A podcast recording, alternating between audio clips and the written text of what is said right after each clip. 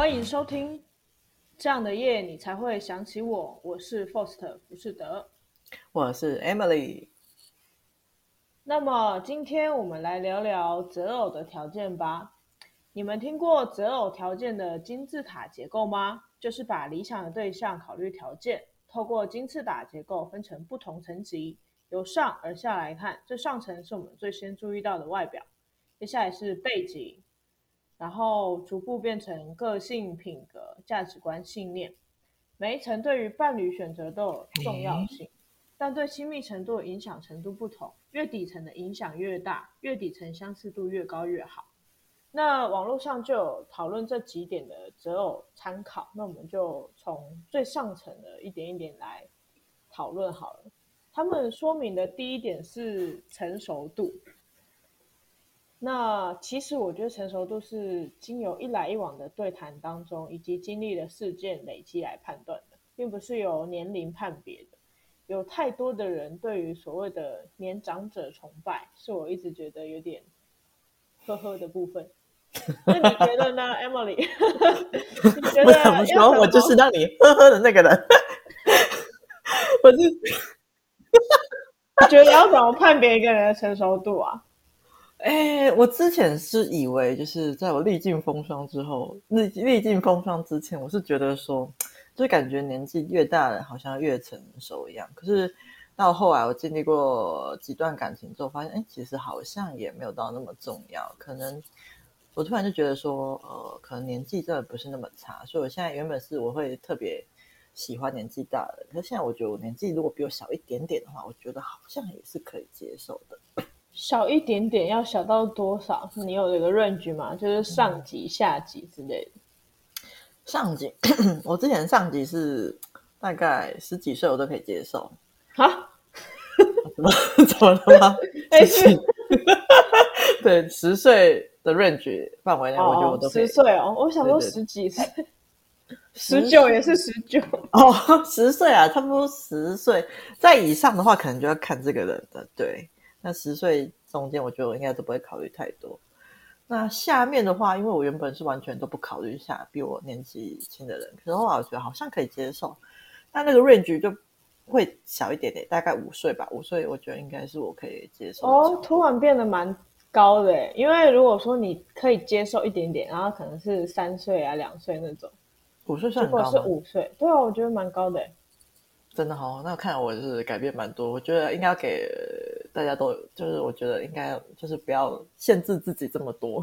是有遇到什么年纪比较轻的朋友，然后比较有想法的吗？还是？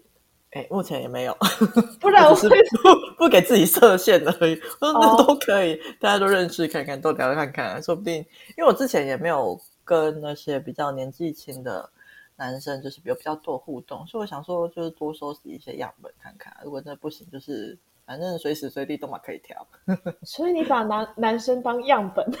没有，就是就是没有认识嘛，就是要多认识才会知道谁适合自己啊。哦，好哦，好，是不是？你不要污蔑我！天哪，没有，我以为你遇到了什么年纪比较轻的人，哦、然后有什么就是做什么还是什么，然后导致你改变你的想法。因为我觉得很多人这种很难改变呢、欸。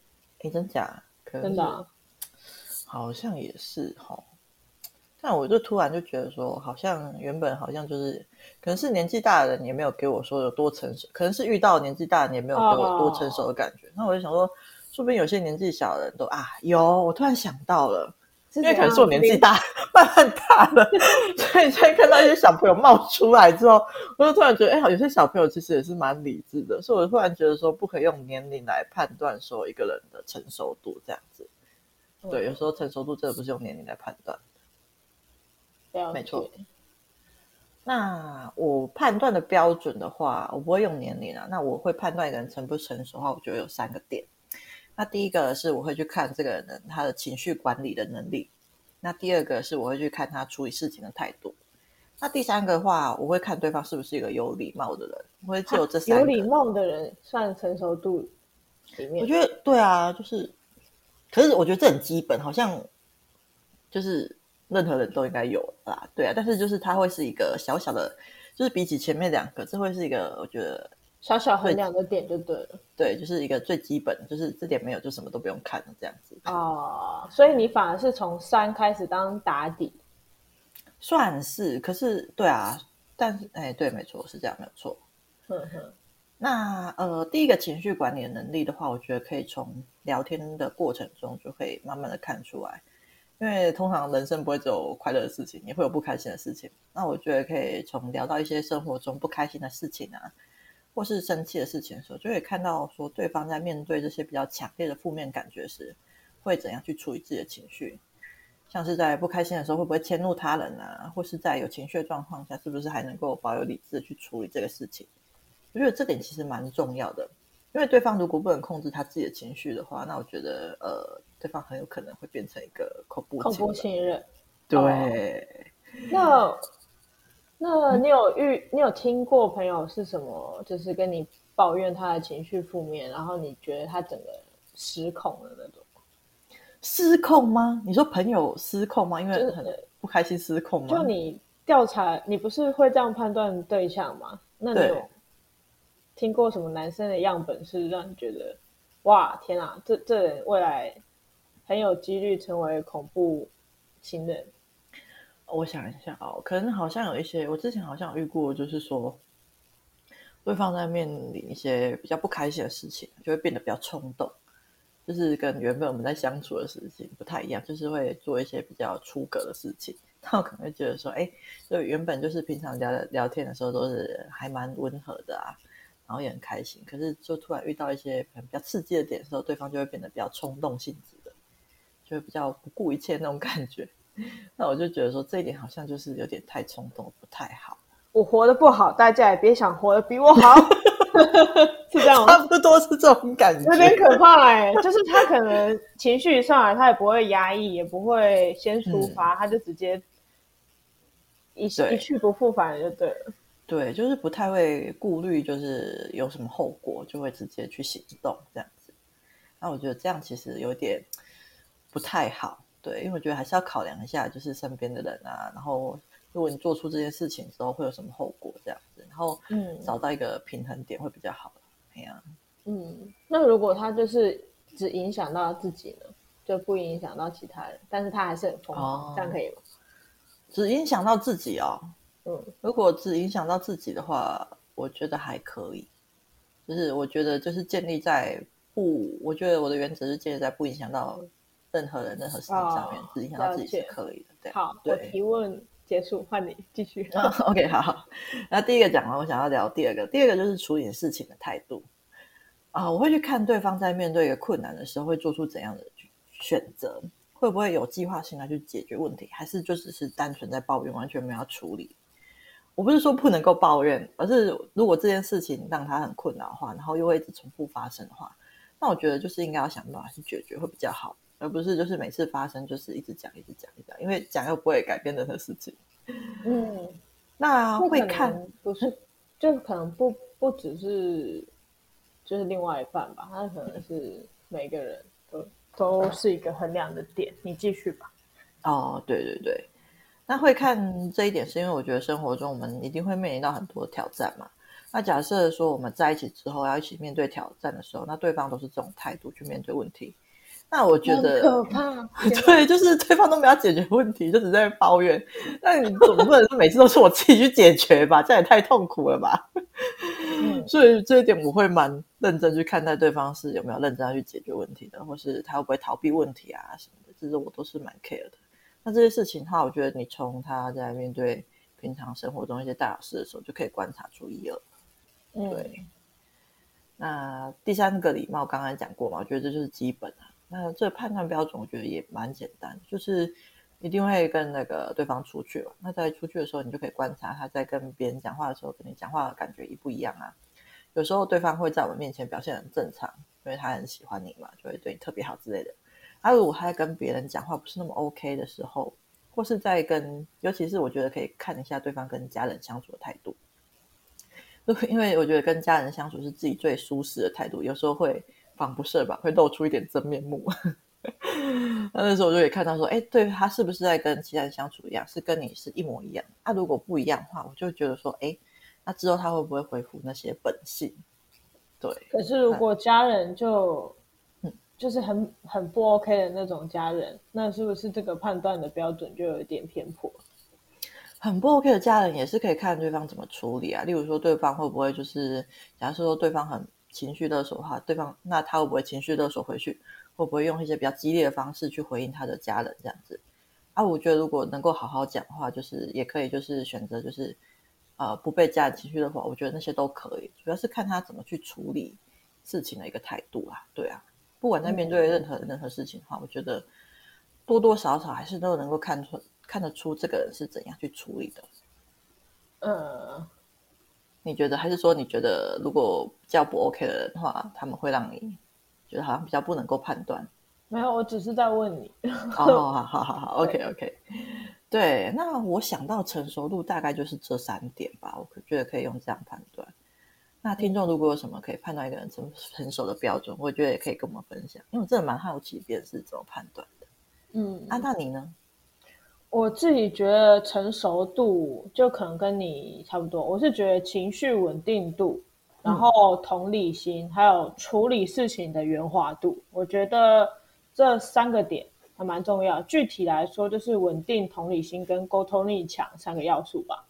哦，心性稳定的人处理事情才不会那么慌乱。因为我真的非常讨厌，譬如说一件事情下来，然后那个人就会直接蹦蹦跳，就是你会感觉到他。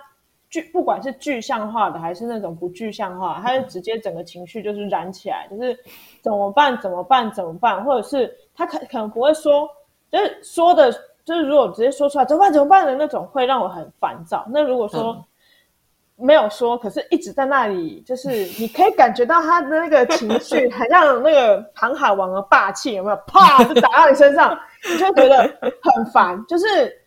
我觉得心性稳定这一点非常的重要，因为你这样才不会被外界影响你的判断嘛，那就不会说我今天很很很紧张，很就是发生什么事情，然后旁边人说哦你就怎样怎样，那他就更慌乱，那这件事情就直直接搞砸。嗯嗯嗯嗯，然后是接下来是同理心强的人，我觉得同理心强还蛮重要的，因为你如果说是一个幼稚鬼，那就是你。不成熟，你就会觉得说，哦，那个人，那个人为什么就是就是像小孩子嘛，他可能无知。那如果家长又没有教好的话，他是不是就会随意的指责人家说，像是那个以前有一本小说，是一个叫以武扬匡的日本人，我不知道你认不认识？哦，我知道，我记得他是一个很久嘞。对，他是一个五体不满足，他我记得他好像是手还是脚都没有，是不是？对，他双手双脚都没有。对，然后就是他可能小时候就面临人家的指责啊，就说天哪，那个人好奇怪啊，妈妈为什么他会长那样，或是爸爸他为什么没有脚这之类的。哦，嗯，那我觉得说你同理心强的人，就可以站在每个人的角度去看事情嘛。嗯，那你就会站在站在以武扬宽的角度是说啊，如果别人对着我说我没有手没有脚，我会有怎么样的想法？嗯，是不是？这是一个比较比较直观的举例啊。那如果说还有其他举例的话，就譬如说，有些人家境比较差，有些人家境比较好。那如果家境比较差的人，就是人家没有同理心，就会觉得说我买得起，你为什么买不起？就像马英。哦天哪，我我等一下会不会被政治？我刚刚听到什么政治人物的声音出现？不好意思，某某某，OK，跳回去，跳回去。以前古代有一个君王，不是说什么，就是人民吃不起，吃不起什么东西的话，哦、吃不起肉，然后就何不食肉糜？我就觉得天啊，就是这就是没有同理心啊，就是你没有办法用。你可以站在自己的角度思考事情是一回事，你有没有办法站在别人的角度思考事情是另外一回事？嗯嗯嗯，对啊，就是我认为是说，成熟的人最好是能，就是站在自己角度思考，站在别人的角度思考，然后以此达到共赢吧。就是不一定要自己全拿，嗯、就是大家如果都可以拿到一定程度的，一人一半。对对，也嗯之类的，就是这个意思。哦，那为什么最后一点是沟通力嘛？为什么沟通力会被我纳入成熟的要件呢？嗯，就是因为你要比较成熟，你才有办法去思考，说我处理事情要用什么方法，然后会导向什么样的结果。嗯，因为如果你脑袋空空，只装稻草，那你也没有办法思考到，你可能就就想说，哦，现在发生事情，我可能也连思考我现在要怎么解决都不知道，遑论这件事情会导致什么样的结果。嗯，对吧？了解。然后，如果你可以想到会达成什么样的结果的话，你是不是就会选择一个最符合现况的、最优质的选择去走？虽然说不一定每个选择对于谁是最优势，可是你总是会有对自己最好的那个选择吧？哦，了解，就是有办法能够好好处理事情的能力嘛？嗯嗯，算是吗？不不不太算，因为你可以处理事情，但你不一定可以圆滑的处理。就是哦，圆滑的处理就是好，对，真的吗？嗯，对对对，因为像虽然说有点抱歉，就是我自己爸爸，就是我觉得他在年轻的时候是一个脾气比较冲的人，就是我觉得他处理事情没有圆滑度，嗯、像是以前我的邻居，他可能会在楼梯，然后。放满他的鞋子什么的，其实这是这是不 OK 的嘛，因为你阻挡到了其他用户的行走空间，然后也有可能导致像我那时候还是小孩，那我是不是有可能不小心走一走就跌倒，就是碰碰到他们的那一堆鞋子？嗯，因为这是公共空间啊。那我爸选择是直接就是遇到邻居就直接骂他们，就是用凶的，然后对对，我就觉得。我那时候是没有感觉，因为我不知道就是发具体现在是发生什么事，我也不知道我爸到底是突然为什么爆炸什么的。那我妈等我爸回来的时候，她就会很嫌弃，就是她不会在外人面前去指责我爸，可是她关起门，她会跟他说：“嗯、你为什么不能用圆滑一点的处理方法去处理事情？”哦、就是了解，对，就是我觉得我妈这算优点吧，就是她不会在。外外人面前伤害我爸就对了。嗯嗯，这样感觉很不错哎，就是因为在外人面前感觉就是会就是也会伤害到对方，对方也不会好好听下去。对啊，我觉得关起门来，反正就是能够更好的沟通。嗯，所以我才会觉得说处理事情的圆滑度很重要。而且我记得，因为你你处理一件事情，你可以达到最优质的结果，就是你可能会拿到你。就是这件事情最好的条件的结果，但是不一定你可以让所有的人都觉得你 OK 嘛？哦，这是两件事情。了解，原来如此。嗯，那这听起来真的是蛮重要的。我可能还有一个点是，我忘记什么时候听了别人的家长在处理事情，然后、嗯、那时候我的朋友就描述了一句说，他觉得。就是要可以跟他爸爸好好处理，就是好好学习怎么跟人应对这一块。我就觉得，哇，就是原来第一，原来这件事情不止我觉得重要；第二是这件事情原来真的这么重要。这样，嗯嗯嗯，对对对，这就是我分享的三点成熟度。成熟度里面的三点，这样，那我们刚好都各自分享成熟度自己认为的三点，嗯，我们都没有讲好，对，很扯哎、欸，天哪，刚好都列出三点，对啊，那成熟度你还有要补充吗？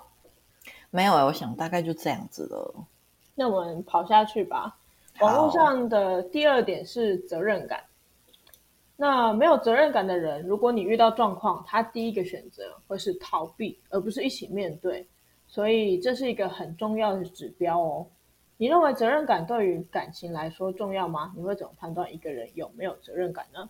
我觉得可以从对方对宠物的态度，或是对工作同事的分工来看出对方是不是有个责任感的人。那 Emily 呢？你对责任感这一块？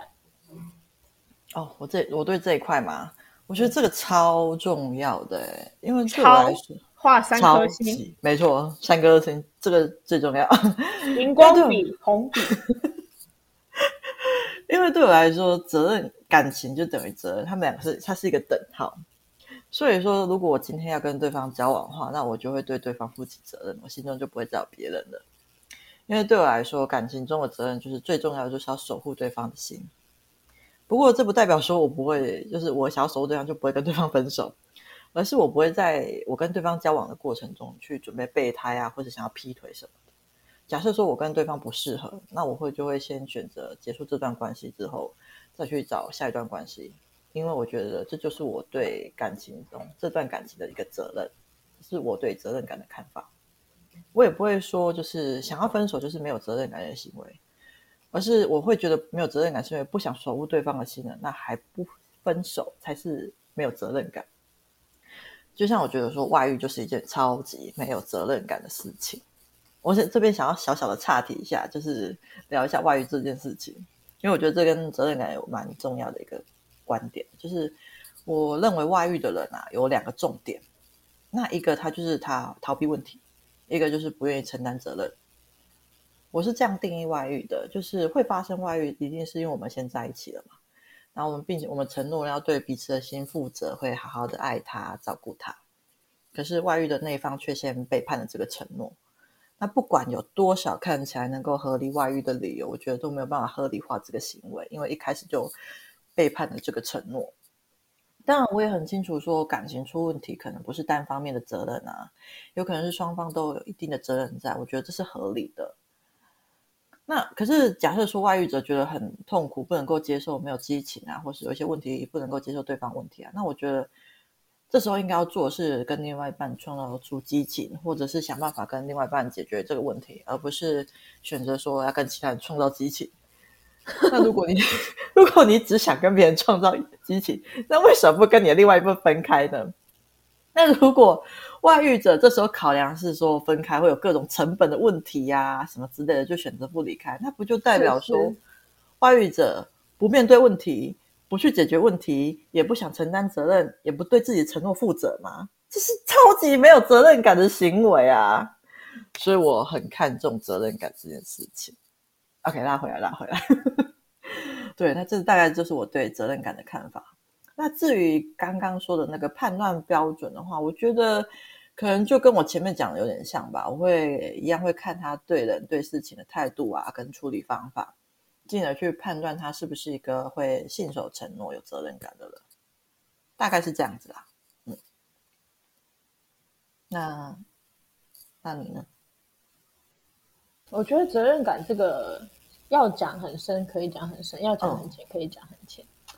不过我可以举例，我之前有遇过真实的，就是我之前有某一任对象，然后可是那时候可能鬼遮眼吧，交往过后才发现他对责任感这块其实是躲避的，而且我是分手之后去回想才想起来，我觉得爱情使人盲目，真假？是怎样的躲避啊？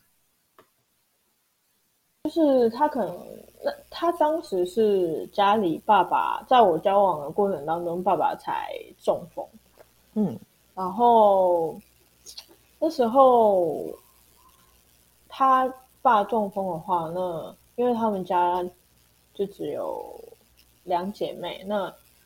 他跟他妹妹两个人都在躲，我觉得就是没有半个人要去解决这件事情，都是他妈妈在、欸、在张罗啊，在想说要怎么办啊，哇之类的。那我可能也会问他说：“那现在你爸爸就是有什么需要我帮忙啊，或者是就是现在有什么东西就是需要你需要去做的，需要一起分担吗？”这样，嗯。那他每一次只要我问到这些东西，他都觉得很烦，因为他可能自己都觉得说，我都想躲了，那你还来烦我，这太夸张了吧？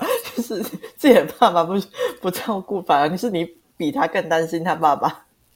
嗯，因为我我我是这样，我是会觉得说，就是，诶，因为那一任是交往比较久，可能就会觉得说。就是有有可能未来会结婚还是什么？虽然说后来就是分手，嗯、只是那时候就会觉得，如果说未来结婚的话，那对方的家人就是我的家人啊，就是我自己的家人，我都会负起责任的。那别人的家人，我也会负起责任啊。对，哇，这样很 sweet 哎、欸！天啊，有时候就是纵使是真正结婚的，就是现在有结婚的那个，哦，就是有婚姻关系的夫妻，也不一定会像你，就是对对方的家庭的家人这么有责任感的说。嗯，我后来有发现，像可能我最近我阿妈去世啊，嗯、我就觉得人情冷暖就可以看得出来。嗯、就像我，哎，我就觉得有点叹叹息吧。嗯，因为我阿妈她有一个，我就不说是哪一任女儿，我哪一个女儿、嗯、这样子有点太针对，就是 可能说就是某一些女儿跟女婿。可能就是在我阿嬷身故，或者是身故之前的，在养老院这段期间，嗯，就是养老院的期间没有去看，然后身故之后，也就是火化啊、头七啊什么，通通都没有到场，嗯，那我会觉得说，现在疫情，如果说你想要减，就是减少出现，我可以理解，但是至少火化那天是不是，或者是头七，就是至少选一天出现一下吧。嗯，对，就是我会觉得有一点，而且那个女婿就是我阿妈的某一个女婿，我是不会说出是谁。好的，某某女士，就是差女婿，嗯，还还在我们的家族群组里面说，就是我的阿妈的某一个女儿，她的身体不好，所以没有办法去参加我。我阿妈身故的后后续这些仪式，嗯、然后就是我阿妈身故的这些钱，他也没打算出什么。我觉得钱不打算出是就是算了，但是你人到不到是另外一回事。嗯，对，就是因为说好，假设你他他身故之后你不出现，我觉得好吧，不然你身故之前是不是应该去看他？嗯，之前在养老院的时候，他们也没有去看他，这件事情我比较在意，就是。好，你可能觉得身故的话，你不想参加这些仪式，就是你觉得这些都、嗯、你都不在意。那我觉得，那至少我阿妈还在的时候，你是不是应该去？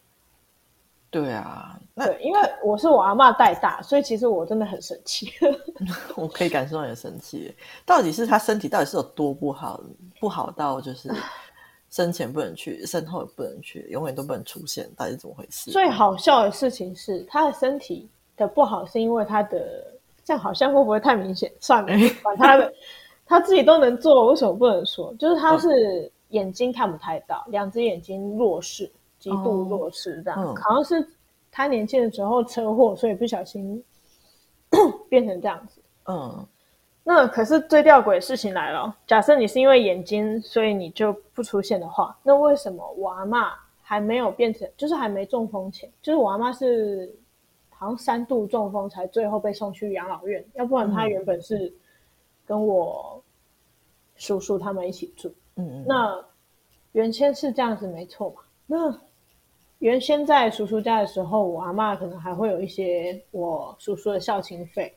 嗯。那那时候我阿妈的这个女儿跟女婿就有办法每个礼拜每个月都去找我阿妈拿钱。哇！但是，不给钱还拿钱？对对对对。然后我阿妈中风之后去养老院之后就不去了，为什么？因为没钱了嘛。然后就身体不好，身体其实没有没有变诶，他从头到尾都是眼睛的问题。那为什么以前可以去，现在不能去？真的是蛮过分的诶。哇，我的天哪！我觉得好，假设是因为你这个女儿跟其他的女儿儿子处的不好，我可以理解，就是。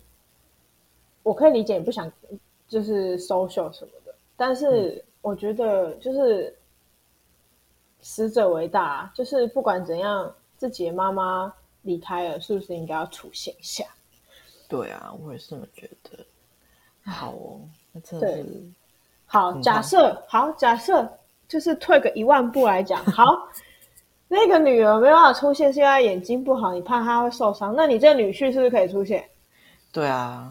就是你可以带你老婆来，就是就是稍微拜一下是怎样表达一个意思吗？总你们家总是要有一个人出来，就是说哦，我们真的有这个诚意，只是说，比如说这疫情，比如说因为我老婆的眼睛不好，怕她受伤，那我们就代表出席一下，嗯、那就是希望好好送妈妈走。那我是我也可以接受啊，那你就就通通没有，你就一句话说就是我老婆眼睛不好啊。你老婆眼睛不好又不是今年才发生，是已经持续了二三十年了。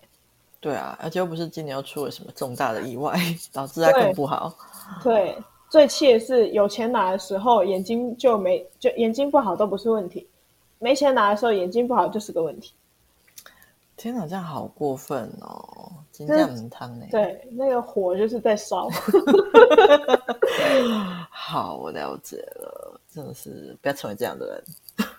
对，而且而且我觉得责任感在感情这块重要，还有一个原因是，假设你今天如果你们都只是交往，责任感这件事情可能就只会关乎在嗯，就是不背叛嘛，就是两个人就是。嗯忠诚度这样。嗯、那如果说你们两个同居了呢？那如果说你们为了未来结婚在做同居的的那个准备呢？这个事情就会越来越严重，因为你们你们要有共识，说房租是除以二的，就是你要你要对这个家要有责任感。然后，没错。就是你们那些水电费还是什么，或者是家里发生什么事情啊？你们是不是要一起共同承担？就是谁有空谁就去。如果是谁长期比较有空，那是不是另外一方就要想办法补偿？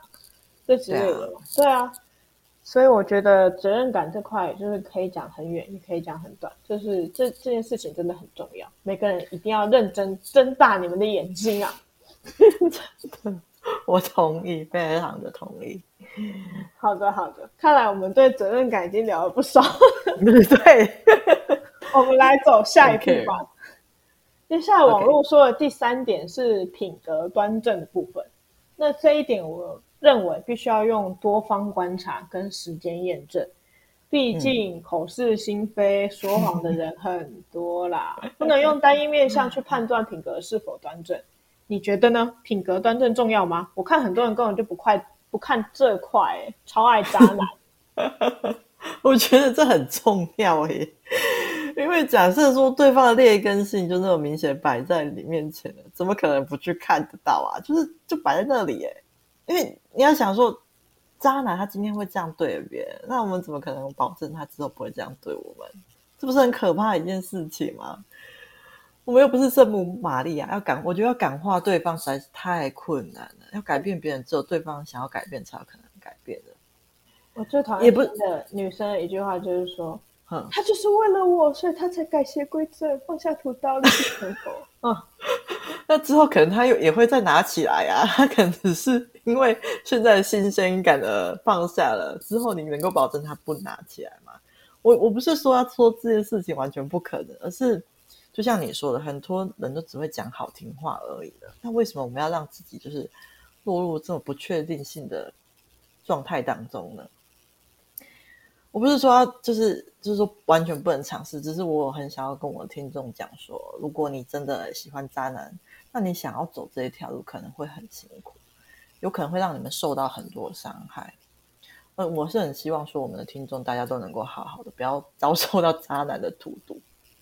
不过，如果真的想试，就去试啦。因为毕竟人生只有一次，不要后悔。可是，也是真的要好好的保护自己，我是这样觉得的。那你呢？嗯，所以你对品格端正没有什么？就就你说有要我什么吗？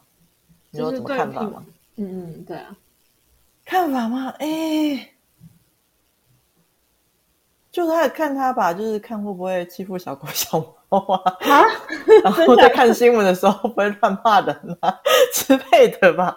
我觉得好像有点难判断，或是看他在对某一些价值观上面会不会就是有一些比较不当的言行啊，会不会就是一个没有同理心的人啊？看到一些弱小的时候会不会就是去斥责他们？会不会没有办法体谅别人的心中那些苦，然后就只是站在。就是制高点，就是想要去鄙视对方。我觉得我会去看他怎么去面对弱势这个态度，大概是这样子啊。了解。嗯嗯，如果说你刚刚问我那一题，渣女我是完全不考虑啊，所以就不用再特别问我了。我只要发现对方就是有什么现在的那种什么，嘿，年轻人很夯的什么开放式。关系啊，还是什么，oh. 通通我都不接受。只要听到这些关键字，通通转身就走，不适合离开，速度离开。没错。至于品格端正的话，我自己可能会比较理解为我自己衡量的其中一块吧，因为我很在意说我自己另外一半善不善良这件事情。就是善良是很重要的一件事，哦、就是你可以懒惰，你可以就是肮脏还是什么，就是你就可能这些我可能都还可以，就是觉得说算了算了。但如果说你不善良，你说一天到晚想要欺负别人来获取利益啊，嗯、或者是没错，就是别人。别人有的你也要有，别人没有的你更要有，这种就觉得天哪，你是有什么人格上的障碍啊？嗯，当哎，对啊。然后我最讨厌那种会霸凌别人的人，那种真的是被我打入十八层地狱。哦、真的是，真的是很不可以，不要霸凌别人。所以我可能会觉得品格端正，就是你不要人前一套，人后一套吧，嗯、就是对。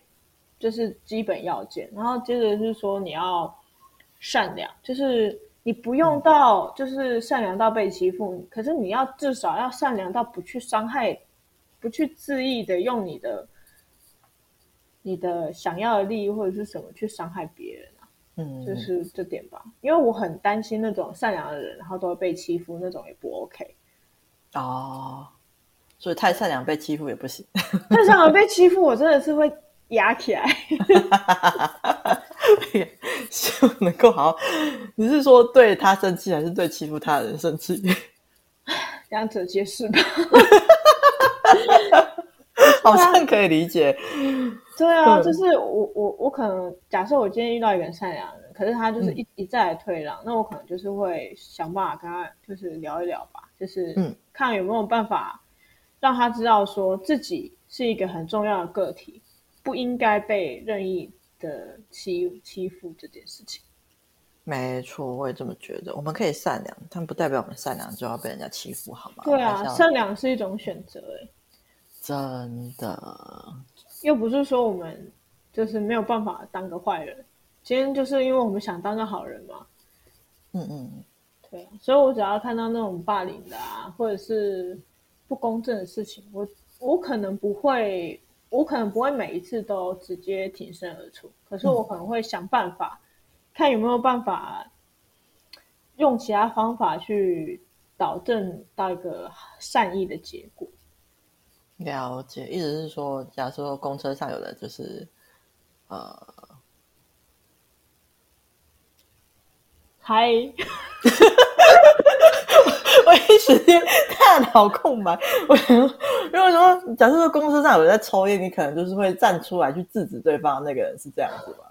嗯，我可能，我可能会小声的跟他说，就是说，，Hello，因为我会觉得说，就是他今天敢在公车上抽烟是蛮智障的一个行为，但是 我还是会第一时间会觉得说，先沟通嘛，就是先看看他会不会自省。嗯那我小声跟他说、哦、：“Hello，就是这边没有办法抽烟哦，收起来吧。嗯”那如果他可以接受，这件事情就解决了。嗯、因为如果大声的说“先生不好”或者是“小姐不好意思”，不要在公车上抽烟，嗯、那是不是他自尊心也挂不太住啊？哦、所以我会第一时间先小声的说。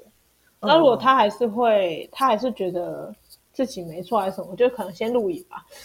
先录影，先录可以，很厉害。证明这，这一招很可以。对啊，证明他真的我抓到现行犯嘛。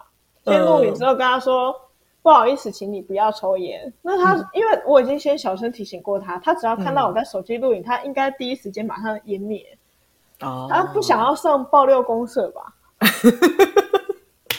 天哪，我觉得现在的好像有各种方式可以让我们执行，就是觉得比较。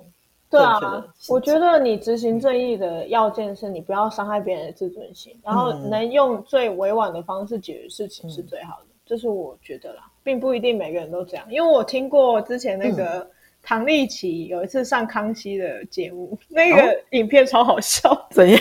而且最好笑的是刚刚好例子一模一样，就是你举的这个，他、嗯、他那次就是遇到公车上有一个先生在抽烟，带嘿着女朋友，嗯嗯嗯。然后他就很大声的说：“先生，请你不要再抽烟。”然后那个先生就不理他，继续抽。后来那个唐立奇就在那里，就是唐奇雅，他就自己在那边演说：“真可悲啊，什么什么，觉 得自己演一套戏在那边，就是怎么会听不懂，听不懂人家说话什么的，然后我就笑到一个不行。但是我又觉得说，如果我是那个抽烟先生，我会不会反而因为他演的这出戏反而更生气？我就觉得说，你为什么要这样？哦、因为第一，你大声的跟我说不要抽烟的时候，我女朋友在我旁边，那我是不是就会觉得很丢脸？对、嗯，我就会觉得说算了，我就继续抽。那你又后续又在那边自己演一套，嗯、那可能我就会觉得更、嗯、就是更更拉不下面子啊。然后唐、哦、唐奇阳说这个故事的时候，那个男生后来还直接去踹他、欸，很可怕哎、欸！天哪，要死我！我看那段影片笑到眼泪都快飙出来。天哪！对，可是韩老师也是很有正义感啊，我觉得就对啊，就应该没有人就是。通常如果看到对方，我是很佩服他，我是很佩服唐老师他的这份正义。对，我也是很佩服唐老师的，我觉得他很勇敢。呃，勇敢，没错，没错。对对对，而且没有往戏剧系发展很，很很浪费人才。我会笑死。可是我觉得你的处理方式也是蛮不错，因为你有站在对方的角度，会适合先用温和的方式去。我觉得好像。也，我觉得这个方式也是很不错的。嗯嗯，因为虽然说对方做错，那如果我们今天是想要给对方一个改正的机会，嗯、那我们可能就不会正面的去跟他说。嗯嗯嗯，小声的说，只是为了给他最后一次机会，就是说，嗯、你真的该停止这个错误的行为了。了解，天哪！看每个人啊，其实我不知道每个人其他的处理方式。观众们，你们可以去 FB 跟 IG 留下你们的处理方式给我们。就突然有一个说，我觉得应该怎么处理，我觉得还蛮 OK 的。嗯嗯，这真的真的有点好奇。那我们来听听看网络上第四点。第四点是说价值观跟信念。但是价值观其实是一个很主观的东西，会因为一个人的家庭啊、成长背景、经历的人事而有所变化。我们要找到完全符合价值观的人，几乎不太可能，只可能尽可能的找到说相似的价值观，或是核心价值观基本一致的人吧。务必对自己诚实，不要拿别人的价值观去追求别人的人生，因为那是别人的人生，不是我们。那其实价值观有很多，如果有兴趣的观众朋友可以 Google“ 价值观清单”这五个字，跟你的另外对对对，跟你的另外一半去玩一下，检测一下你们的合适性。嗯、那 Emily，你有什么遇到价值观不合的例子吗？啊，我原本是要想要讲说那个我那个每集出场的闺的的闺蜜，可是后来我发现我们好像只是兴趣跟喜好不一样，但是我们价值观其实是超级合拍的。他就是每、啊、每一集就是不存在，但是会一直出现的人。我 每一集都会提到他，都会都会有这个疑惑，是因为说，通常就是我们两个之间，如果他对方他不喜欢什么，我就喜欢什么啊，我喜欢什么，对方就不喜欢什么。例如说，我喜欢肌肉男，对方就很讨厌肌肉男；他喜欢的那种无诺书生类型，我就很不喜欢。那他喜欢，我喜欢酒，他对方不喜欢。那对方喜欢奶茶，我可能就还好。这算价值观吗？对，这不是价值观。所以后来我说，我发现我们只是兴趣不一样而已。哦，就是就是我们的喜好就是两条绝对的平行线。可是因为我们感情超好的，就是我们会陪对方去做我们喜欢的事情啊，然后不会因为对方不喜欢就不会陪对方去做。然后我们也会在这些一起做的过程中，去找到我们一起觉得。就彼此的喜好中有一些乐趣的地方，但是我们也不会感到压力这样子。嗯，然后我们虽然说我们的，我是他是我第一个觉得说，哎，虽然说我们兴趣不一样，可是就是我们是很 match 的人，因为我们在处理事情上跟看待事情上面的角度都很合，我们还会很尊重对方啊，我们会很愿意配合彼此啊，在意彼此的感觉，那有问题的都能够拿出来讨论解决。我真的觉得我闺蜜很棒。我突然开始就是开始一一连串的夸奖 我的闺蜜，我好像举了完一个完全的反例耶。嗯 嗯，我后来就是还有在想到一个啦，我不太确定是不是，你来听，你帮我听看看好了。那个就是我初恋，他对方是一个有一点点控制欲的人，然后他会希望我给他很多承诺。然后他连我的头发是长的还是短的都要管。我觉得这很不 OK。算了，好，你继续。是不是？然后我就觉得说，这真的是让我觉得嗯汤呢。然后我觉得我真的是不能够接受这种蛮控制的行为，所以最后是我跟他提的分手。那虽然说当下我还是对他有爱的感觉，可是我觉得真的是走不下去了。那我出院这个是不是要是不是比较像是价值观不合啊？嗯，你说掌控欲跟就是掌控欲这部分是不是？对啊。嗯，有吗？还是说这其实也不太算是？可是他，嗯，我我算吗？对啊，算吗？观众觉得算吗？开始问，开始问，真的不存在，目前还不存在的观众。OK，这一题大家可以分享一下，你们觉得这题算不算？或者是你们有什么价价值观的冲突，也可以跟我分享。到底怎样的价值观冲突才算冲突？因为我是一个蛮和平的人，就是我身边身处，就是我不太会有什么冲突事件，所以我我去找出那些价值观不合，实在是有一点小小的困难。那你呢？你有什么价值观不合的例子吗？啊，族繁不及备宰吧？怎样？到底是？不过，不过我可能想要针对你刚刚说的头发做一个补充哦。嗯、呃，不过比较针对我们女女女生观众朋友，就是我觉得你们不要因为就是自己的另外一半觉得说自己应该要是长头发还是短头发，然后去改变你自己应该喜欢的样子，嗯、就是你喜欢。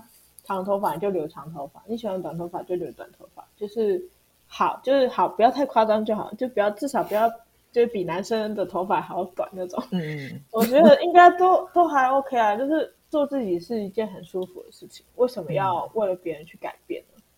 真的，因为我真的很在意一件事情，就是说女孩子被社会的框架框住这件事情。嗯嗯，就是我自己。最讨厌听到说女生应该怎样怎样，所以如果说假设我的女朋友问我说，或者是我暧昧的对象问我说，你觉得我应该要长头发还是短头发？我可能都会很直白跟他说，你喜欢就好，不要比我短就可以。天哪，很感人呢！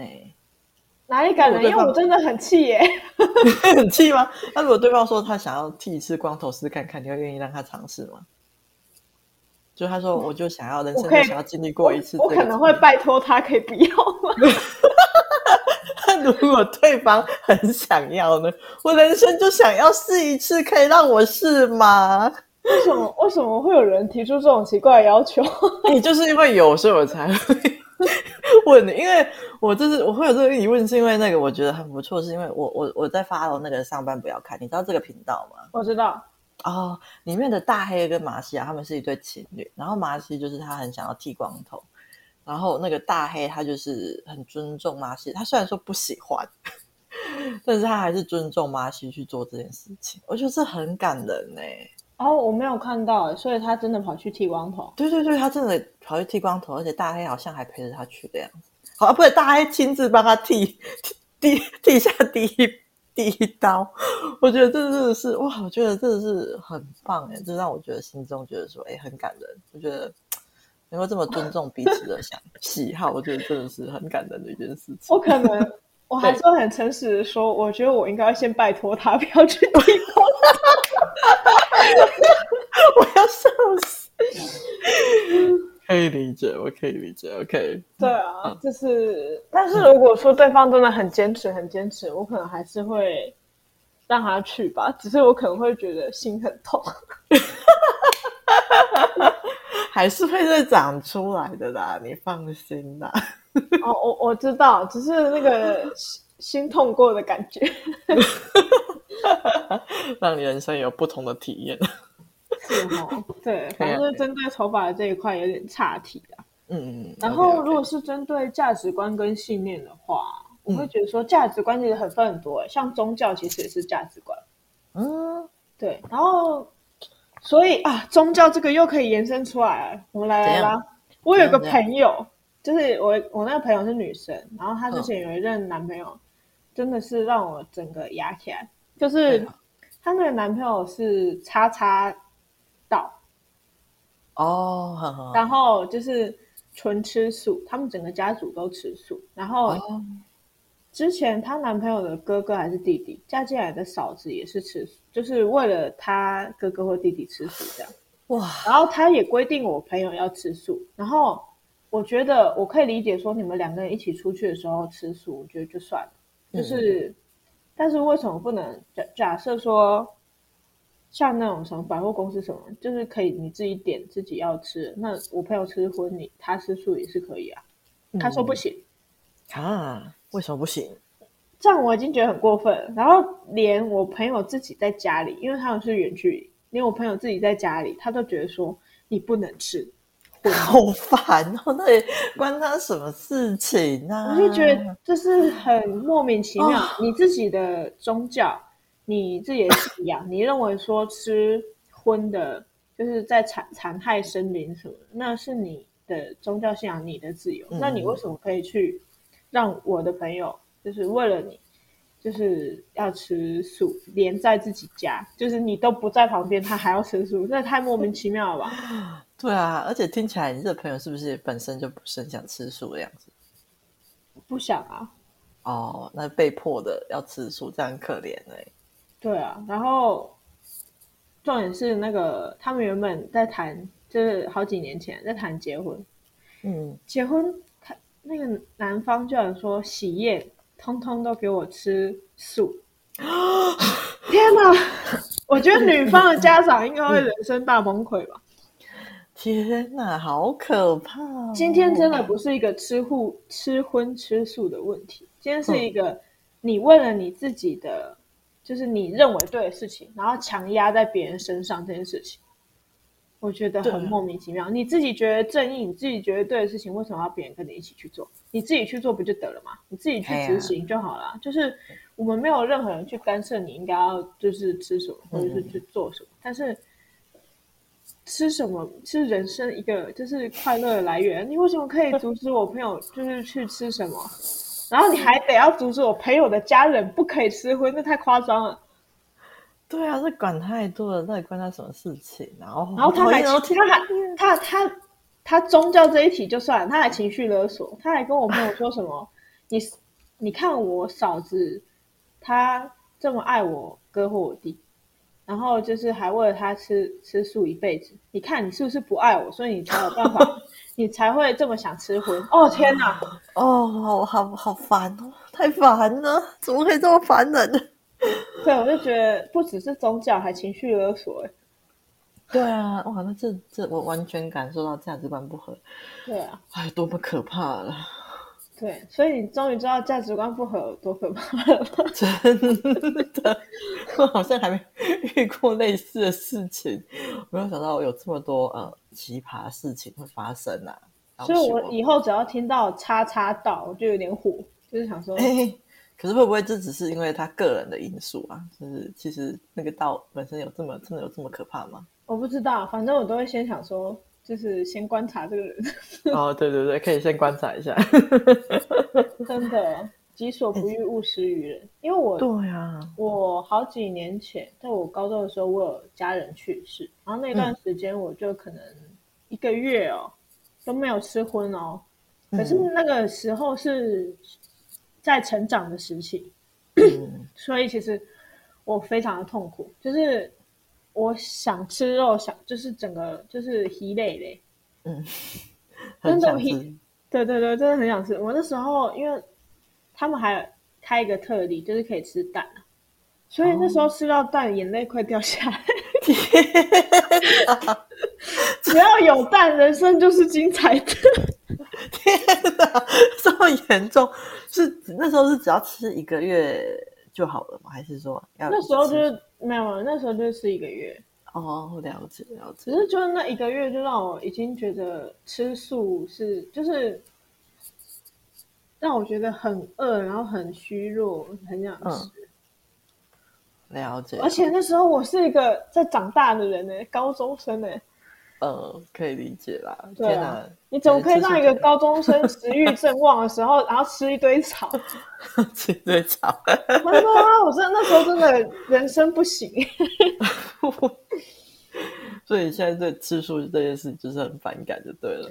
其实我不会对吃素反感啊，就是我也有就是比较年长吃素的，跟我蛮好的朋友，然后只要跟他们出去，我都会吃素。他们一开始还问我说：“你会不会觉得跟他们就是跟我们在一起都要吃素，很烦什么？”我就说不会啊，反正就只有跟你们吃的时候才要吃素而已。我回家还是可以吃我的肉。没错，而且就是偶尔跟他们见一次，然后吃那一餐吃个素，我就当体内环保啊。就是 价值观这件事情蛮重要的，了解，真的呢，这样听起来真的是超重要的。那除了这四点以外，你觉得择偶还有什么是你会考量到的点？然后是这四点还没有提到，我们刚刚都还没有讨论过的吗？择偶，嗯。譬如说什么身高体重啊，然后手手指甲啊，脚指甲 还是什么眼镜镜框啊，长怎样啊？工作工作是不是要什么叉叉师啊、技师、老师各种师啊？嗯，没有，我我对外表，我我不是很 care 外表的，对方长这样子，而且加上我好像有一点脸盲的症状，所以对方这样，对我其实不是很。高矮胖瘦对我来说都不是太大的重点，我我最 care 的应该是就是我们能不能合得来吧，对方愿不愿意尊重我，我不太喜欢就是我不喜欢控制狂类型的人，我很在乎对方是不是能够尊重我喜好，对方是不是能够陪我去做我喜欢做的事情，因为我是一个会就算我对对方事情没有很大兴趣的人，我可能也是会陪对方去做对方喜欢的事情，如果对方喜欢。呃，篮球啊，去看球赛，我可能也会陪对方去。那同样的，我也会希望对方能够陪我去我喜欢的事情，例如说陪我去看恐怖电影，然后是陪我去咖啡厅喝咖啡之类的。我觉得我蛮 care 这一点的，陪伴就对了。对，那个陪伴，互相尊重跟陪伴的感觉，我觉得蛮重要的。嗯，这大概是我。然后再讲下去，我觉得好像就有点太细了，哎。对啊。再讲下去还有什么？我想一下。嗯嗯，我一时间脑袋空白，可是我知道还有一些其他东西。之后如果有机会再跟大家分享，如果大家有好奇的话，那那你呢？你有什么吗？择偶的其他的想法？其他想法哦？对啊，我觉得我刚刚都聊完了。嘿，说。我觉得跟朋友的相处吧，你是说也不是说也不是说也不是说，嗯嗯，我觉得另外一半要是自己最就是也也也应该会是自己最好的最好的朋友，对，哦，可以理解，就是那那感觉真的是蛮重要的，就是不能说我们就只是。就是伴侣的身份啊什么的。可是我我好像我以为就是情人，好像多多少少好像就是会跟朋友，其实好像就是朋友的升华，不是吗？不一定，还是还不一定哦。有些人对另外一半长长头长尾。哦，长长 长头长尾，可能只看到肚子吧。到底是要长什么长啊？啊，还是因为会长头长尾，是因为没有办法像朋友，因为我们对朋友，我们不会去控制对方要干嘛。那假设说变成情人，你是说说会担心说对方就转变为想要控制你的一切的行为的那种感觉吗？我觉得这块好像不是关于择偶的条件，但是这算是情侣的相处的。哎，对啊，我们好像。不知不觉直接跳到情侣的相处。对啊，这应该是另外一集了。OK，下一集再讨论。大家回来，大家回来。对，反正我觉得另外一半应该要是跟，就是能畅所欲言，就是你不会说害怕他知道什么，嗯、或者是害怕他听到什么会不舒服什么之类的。嗯嗯，了解。然后我认为说另外一半会是自己人生当中的战友。哦，对，我懂。对，就是，嗯，跟一些综艺节目一样吧，就是因为真人秀不是会两个人两个人组队，然后去闯一些他们电视台设定的关卡嘛。嗯，不管是动脑的还是用智力的什么的，那我会觉得说自己另外一半就是这样的存在吧，就是我们两个可以是最好的朋友，然后也是互可以互相 cover 的。就是假设你今天发生就是今天我们遇到一起遇到的困难，嗯，如果我强就我上，如果你强就你上。假设你今天你的强项都比较多，然后你真的。就是好多关卡都是你在上，那是不是就算是我的弱项，我也应该要去挑战看看？嗯、那既然我们两个对于择偶的条件就聊得差不多的话，那我就来做个小小结尾吧。择偶真的不是上菜市场买西瓜这么简单呐、啊，不能只看外表，也不能只看薪水，不能只看单一对象、单一态度。有些人就是喜欢品性不佳的人，就是喜欢花天酒地的人。青菜萝卜各有所好吧，选一个最合适自己的萝卜坑，这样跳进去要长成一个完整萝卜的机会才会最大，对吧？没错，我想要长成一个完整的萝卜。那谢谢大家收听，这样的夜你才会想起我。我是 Emily，我是 Foster 福士德。那记得记得订阅我们的 Podcast 频道，并给我们五星好评哦。那有好的留言跟故事也可以分享给我们。那下一次的主题可能就是你们的留言哦。拜拜拜拜。